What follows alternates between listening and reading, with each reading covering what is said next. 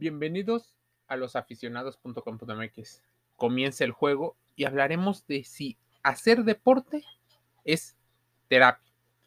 Para muchos, el deporte es una estrategia, por ejemplo, para poder concentrarse y pasar momentos a sol o a solas. Es importante considerar si algunas personas pueden utilizar el deporte, por ejemplo, como parte del proceso en tratamientos como la ansiedad, la depresión o incluso como terapia, sobre todo la fisioterapia. Existen diversos individuos, psicólogos, sociólogos, en el cual establecen que los episodios de depresión son cada vez mayores en esta sociedad. ¿Qué estamos haciendo para actuar? Bueno, el ejercicio actúa como un elemento integral de activación de tipo conductual. La idea no solo es que se haga deporte, sino activar a las personas que son pacientes de los tratamientos de la psicología. Por ejemplo, antes se utilizaban situaciones como ir a clases, acudir a conferencias o, por ejemplo, hacer alguna actividad. De inicio, una actividad. Esto buscaba un enfoque para hacer otra actividad, sobre todo actividades que te pudieran enfocar en una situación química en tu cerebro. Esta situación hizo que muchas personas consideraran que el deporte se había convertido en terapia. Muchas personas acuden porque pueden realizar situaciones muy cómodas que podrían parecerse como terapia como es, por ejemplo, hacer ejercicio y después del estrés venga un proceso de relajación. Sabemos que en la depresión, además de sentirte triste o tener dificultad para, para concentrarse, es característico la falta de energía. La gente está muy cansada pese a no hacer aparentemente otra actividad. Por eso lo ideal es introducir algo de ejercicio, actividad de corto y mediano plazo,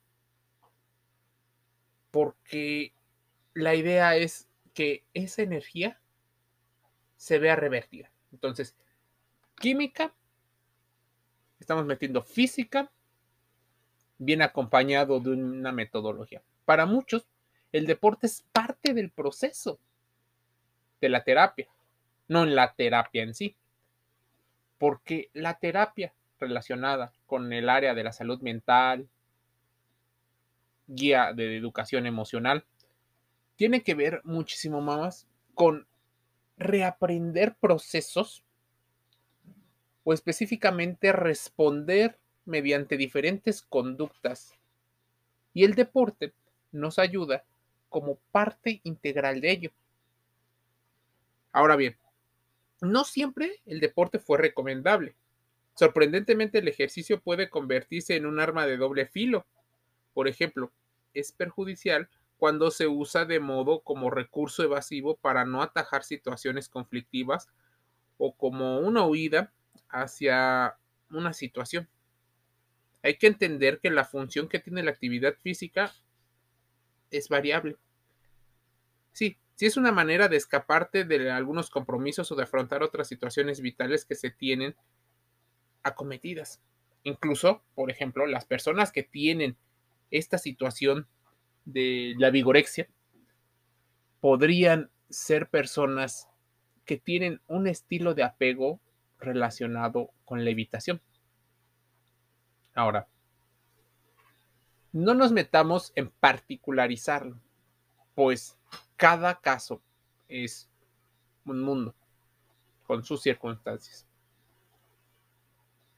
Las personas, sobre todo en la actualidad, han hecho creer que el deporte, así incluso el proceso de compra en algún artículo, por ejemplo el shopping, vitrineo, algunas personas le llaman, también es parte de una terapia, porque encuentran relajación, placer, encuentran actividades que hacer, convivencia, pertenencia, estatus. Pero ¿por qué tiene una situación eh, particularmente conflictiva? La razón es que muchas personas no llevan el otro proceso. La visualización, el internalizar una mejor concepción de la autoestima. No, no, no, porque la gente puede ser que no considere que eso sea importante o que tenga un problema. No, claro que no. Aunque existen muchas razones para las cuales podríamos incluir el deporte como parte del tratamiento de la psicología. Constituye, por ejemplo, una situación para equilibrar eh, el tema de la depresión con efectividad en ocasiones muy similar a algunos medicamentos. De preferencia acude con tu médico y con tu terapeuta o psicólogo. Provoca la liberación de neurotransmisores como la serotonina, la dopamina y la noradrenalina moléculas cerebrales que implican en los procesos emocionales.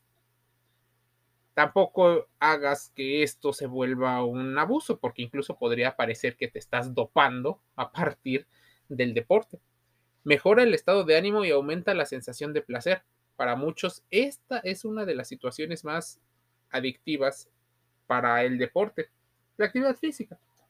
Pues combinado con la doctrina de la felicidad y estas trampas podría desencadenarnos en el arma de doble filo. Constituye, por ejemplo, el deporte un método de relajación y facilita el descanso y un sueño reparador. Potencia la capacidad de afrontamiento a situaciones estresantes siempre y cuando haya un entrenamiento guiado.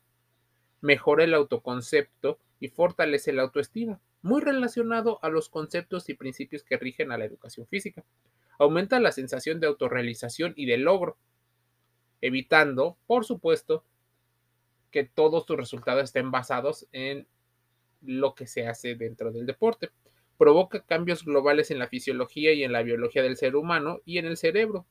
Proyecta las metas y objetivos incrementando la motivación intrínseca.